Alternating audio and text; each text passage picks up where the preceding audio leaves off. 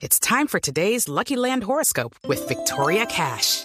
Life's gotten mundane, so shake up the daily routine and be adventurous with a trip to Lucky Land. You know what they say. Your chance to win starts with a spin.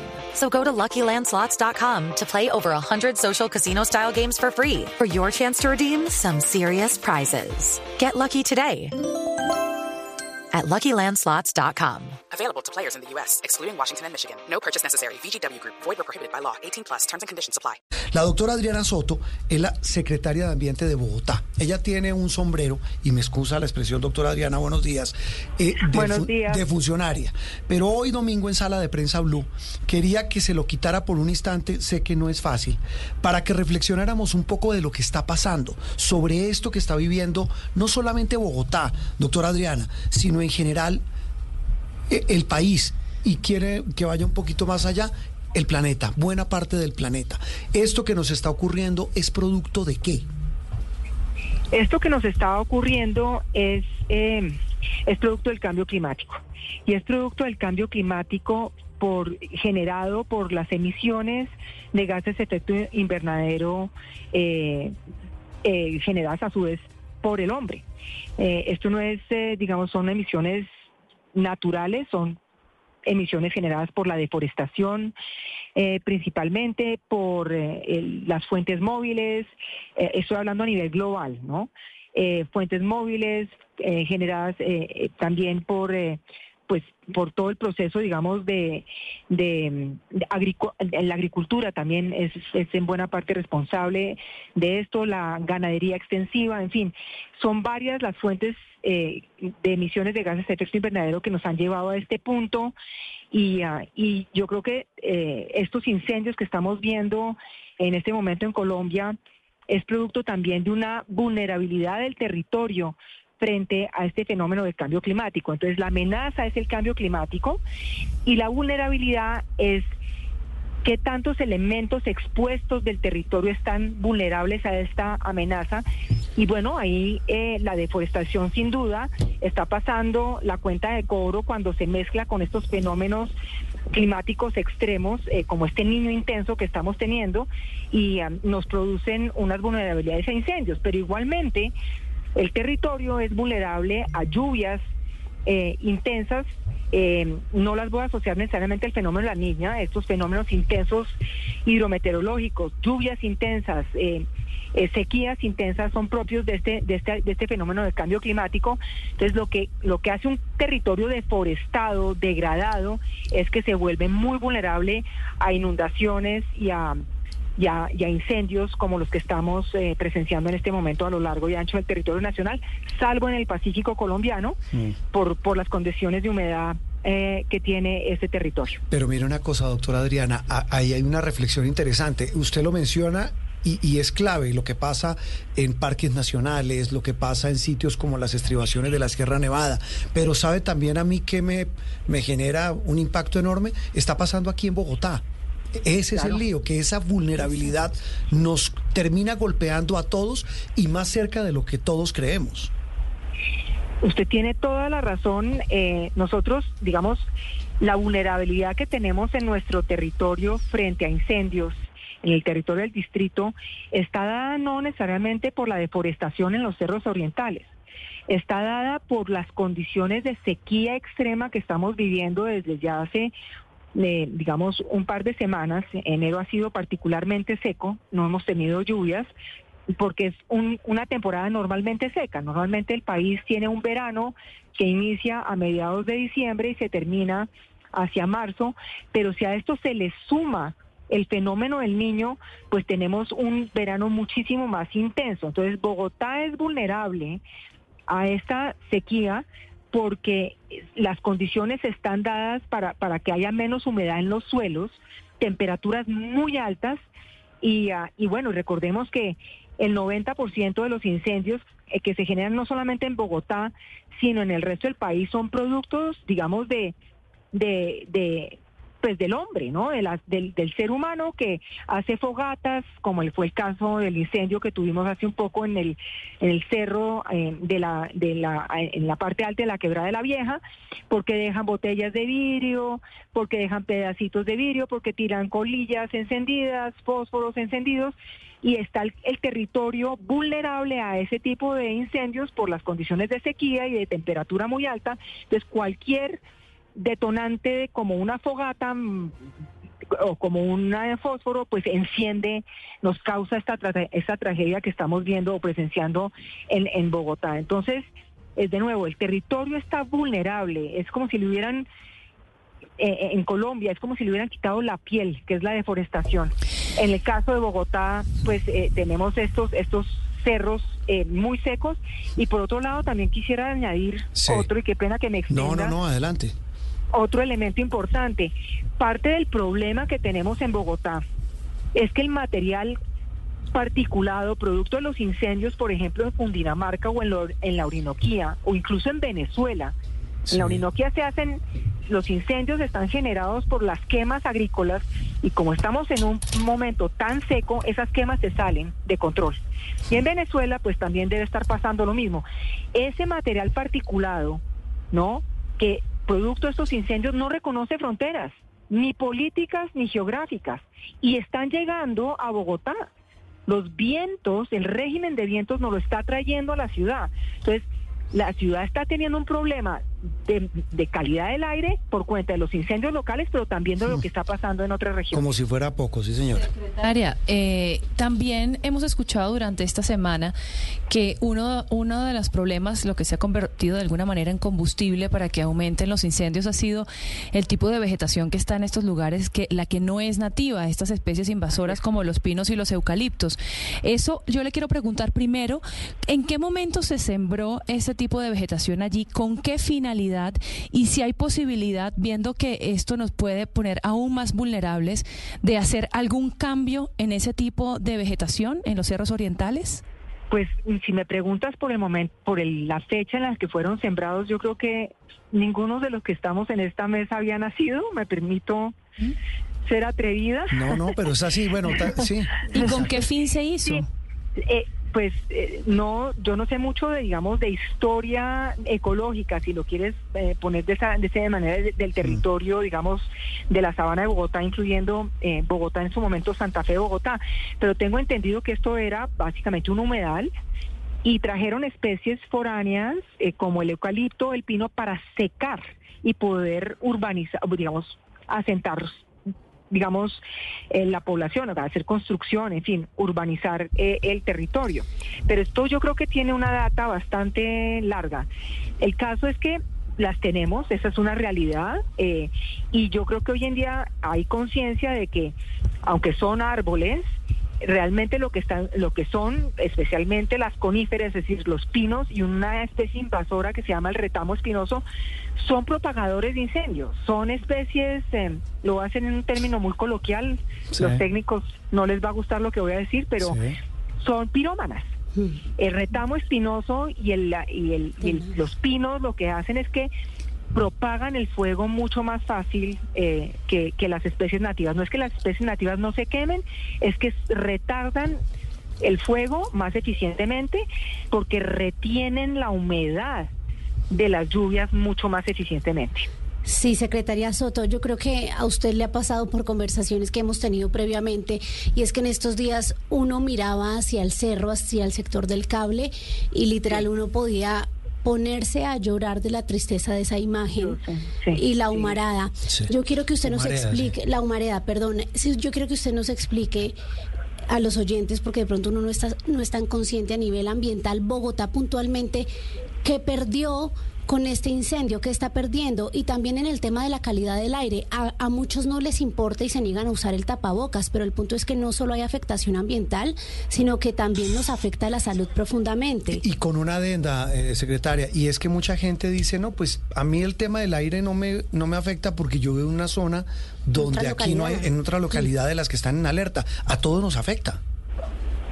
Mire, le- si yo, le- si ustedes ven, de hecho los invito a ustedes y a toda la audiencia a descargar Eh, el Iboca. Sí. El Iboca con B larga. Ustedes eh, lo pueden descargar en su móvil o lo pueden ver incluso en la página web eh, de la Secretaría de Ambiente. Ahí pueden descartarlo, descargarlo y pueden consultar en tiempo real cómo está eh, la calidad del aire en Bogotá y en su Me, me- me recuerda, me mm. recuerda de nuevo. I'm Victoria Cash. Thanks for calling the Lucky Land Hotline. If you feel like you do the same thing every day, press 1. If you're ready to have some serious fun for the chance to redeem some serious prizes, press 2. We heard you loud and clear. So go to LuckyLandSlots.com right now and play over 100 social casino-style games for free. Get lucky today at LuckyLandSlots.com. Available to players in the U.S., excluding Washington and Michigan. No purchase necessary. VGW Group, void were prohibited by law. 18 plus terms and conditions apply. ¿El nombre completo, secretaria? Iboca eh, I B de Bogotá Sí. o CA, índice de Bogotá para la calidad del aire, del aire y el riesgo, el riesgo, Sí. ¿no? La Eh, tengo. entonces, Iboca. Sí. Eh, ese, ese, ese aplicativo realmente a mí me parece que es una, un aplicativo que no solamente nos está dando la base para la toma de decisiones, mm, desde el punto de vista de política pública, como la alerta fase 1 que emitimos en el día de ayer para la- el suroccidente de la ciudad, sino es una, una, una herramienta realmente que cualquier ciudadano debe usar, porque si uno está parado en la localidad de Fontibón, Puente Aranda, puede decir, yo estoy aquí en esta zona y esta es la calidad del aire que estoy respirando y esto es lo que me puede generar en términos de salud y las recomendaciones que debo seguir, porque todo eso le informa el IBOCA, las recomendaciones que debo seguir para evitar impactos en salud. Y aquí, eh, aquí viene otra reflexión ya un poco más eh, institucional, eh, doctora Adriana, hablamos con la Secretaria de Ambiente de Bogotá, y es la famosa discusión que hoy hay en el país sobre si estamos o no preparados para enfrentar y luego mitigar y, o prevenir esta situación de incendios, no solamente en Bogotá, sino en el país. Todo eso es realmente evitable, mitigable. ¿Cómo se enfrenta? Pues usted lo ha dicho. Eh, como decía mi abuela, es más fácil, es, es mucho mejor prevenir que lamentar. Hmm. Yo creo que eh, esto está, esto es, eh, digamos, el cambio climático ya no es una cosa que preveíamos como lo hacíamos eh, hace 20 años en los modelos, cuando trabajamos en los modelos de predicción y de, y de, y de, sí, de prospección climática. Esto ya está aquí, claramente. Hemos tenido temperaturas en Bogotá realmente extraordinarias, Sí, o sea, como Medellín, ¿no? normal. Pues es que Medellín también se salió de la norma. Claro. Medellín está mucho Estamos más como el caliente Medellín de antes, estamos en 23, Exacta- 24. Sí. Exactamente, exactamente. Entonces, ya anunciado que esto está ocurriendo y que esto puede intensificarse, es hora de tomar medidas preventivas. Y de hecho, en, en, en Bogotá, eh, por supuesto, en este momento estamos en modo atención Sí. y mitigación de incendios, pero el alcalde ha dicho es hora también de ponerse en modo de prevención. Y ya tenemos por lo menos para los próximos seis meses un plan de acción eh, para poder ¿Qué, incluye qué, secretaria? ¿Cómo, cómo se previene esta situación? Pues, por ejemplo, eh, eh, todos los, y para esto, por supuesto, esto no es solamente Bogotá, aquí vamos a necesitar sobre todo la colaboración de la CAR, de la Corporación Autónoma Regional de Cundinamarca y de entidades del Gobierno Nacional como Parques Nacionales Naturales de, de Colombia y, por supuesto, el Ministerio del Medio Ambiente, ¿no? Porque pues esto requiere una estrategia conjunta. Por ejemplo, para que los bomberos puedan, eh, digamos, entrar mucho más fácilmente a las zonas de incendio, se necesita hacer una adecuación de las de los caminos que existen act- actualmente y que están, entre otras, invadidos por una especie invasora que es el retamo espinoso, la especie de pirómana, ¿no? Hay que quitar esa, es- eh, eh, digamos, tratar de, de- de salir o sacar ese retamo espinoso que son los pirómanos, digamos, de estas, es, es una especie foránea pirómana, tratar de erradicar eso de nuestros cerros orientales. Eh, también, eh, digamos, entramos en una fase de restauración. Una vez que logremos controlar los incendios, todas las áreas afectadas por los incen- incendios vamos a restaurarlos con especies nativas. Eso es un seguro contra incendios hasta cierto punto para el futuro. Y bueno, en fin, hay una, hay un, hay todo un plan de acción con múltiples medidas que nos podrían ayudar a que eh, estos incendios sean eh, evitables en la medida de lo posible o menos voraces. Sí, secretaria, siempre lo más importante es lo que usted dice, mirar hacia adelante y el fin de mi pregunta se lo quiere hacer pues con el propósito de aprender de nuestra historia. Usted acaba de llegar, ni más faltaba, pero cuando usted describe la vulnerabilidad del territorio, recientemente, pues también uno se pregunta si es que se tomaron o no estas acciones preventivas de las que se habla antes, mucho antes, años atrás, de que usted las venga y las ponga sobre la mesa. ¿Esas medidas no se tomaron aunque estábamos advertidos puntualmente en Bogotá? Pues estamos advertidos en todo el territorio nacional. Yo recuerdo eh, pues eh, no sé si ustedes recuerdan el fenómeno de la niña del 2000, que fue desde 2010 al 2000 casi 12, en donde más de la mitad del territorio nacional estuvo inundado. lo recuerdo, una emergencia espantosa. Una emergencia espantosa y bueno, entonces ahí salieron lecciones importantes para todo el territorio nacional, como por ejemplo no construir o, hacer desarrollos en zona de riesgo no mitigable por inundación. Y hubo toda una serie de políticas públicas que se derivó de este proceso. El punto es que países como Colombia, eh, contribuyen con menos del 1% a la emisión de gases de efecto invernadero global.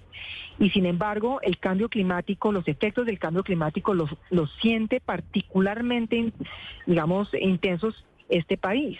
¿No es cierto? Este país está dentro de la lista de los más vulnerables al cambio climático.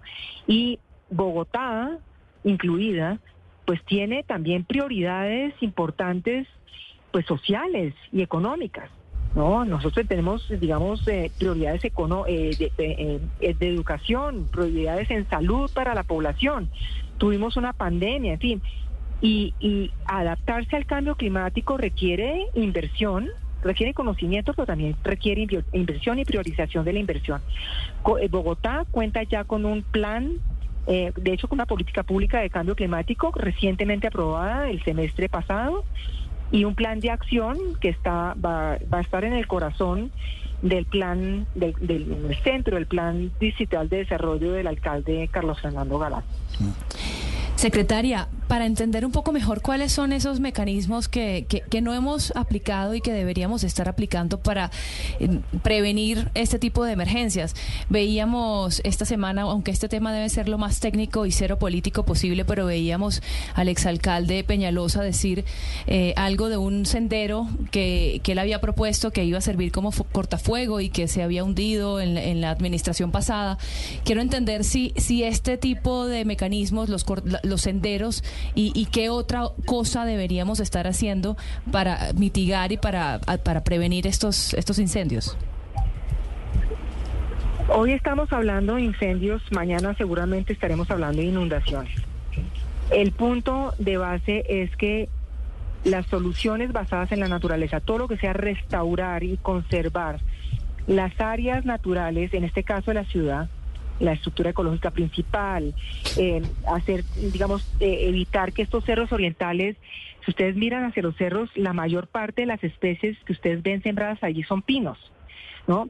Entonces hay que hacer también un proceso de regeneración, de restauración eh, y de cambio casi, de, ¿Por qué árbol hay que cambiar esos pinos, eh, secretaria? Por nativos, por, nativos, por nativos. Nativos definitivamente propios de, digamos, del ecosistema eh, y para eso están obviamente los expertos, los científicos al respecto. El Jardín Botánico tiene la expertise, el Instituto Humboldt seguramente también podrá apoyarnos en este proceso. Esto es una, una acción de largo alcance, este proceso de revegetalización de los cerros por especies nativas no se logra en cuatro años, requiere de una cantidad de recursos enormes eh, y por supuesto de priorización de recursos. Pero yo creo que este es el camino de largo plazo que hay que hacer. Es un proceso de restauración y por supuesto de adecuación para que en caso de que haya incendios, todas las eh, medidas, eh, digamos, de acceso para el cuerpo de bomberos sea mucho más fácil, los puntos de recarga de agua, en fin. Bueno, y ya eh, más adelante, en los próximos días, secretaria, ya con el sombrero de secretaria y no de ambientalista, eh, hablaremos eh, de las medidas, de lo que están haciendo en Bogotá. Lo hemos hecho en Noticias Caracol, aquí en Blue Radio. La seguiremos, los seguiremos acompañando a ustedes, los que están al frente de esta emergencia. Le mando un abrazo, sé que hoy domingo también está Ay. trabajando y ahí estamos en la jugada, estamos muy pendientes porque es que estamos hablando cada nada más y nada menos que del futuro de este planeta que lo estamos acabando nosotros mismos. Eh, secretaria, feliz domingo y gracias por atendernos hoy. Muchas gracias por abrirnos los micrófonos para inform- hablar de esos temas tan importantes y mantener a la ciudadanía informada. Hello, it is Ryan, and we could all use an extra bright spot in our day, couldn't we? Just to make up for things like sitting in traffic, doing the dishes, counting your steps, you know, all the mundane stuff. That is why I'm such a big fan of Chumba Casino. Chumba Casino has all your favorite social casino style games that you can play for free anytime, anywhere with daily bonuses. That should brighten your day a little. Actually, a lot. So sign up now at chumbacasino.com. That's chumbacasino.com. No purchase necessary. Group. Void were prohibited by law. See terms and conditions. 18 plus.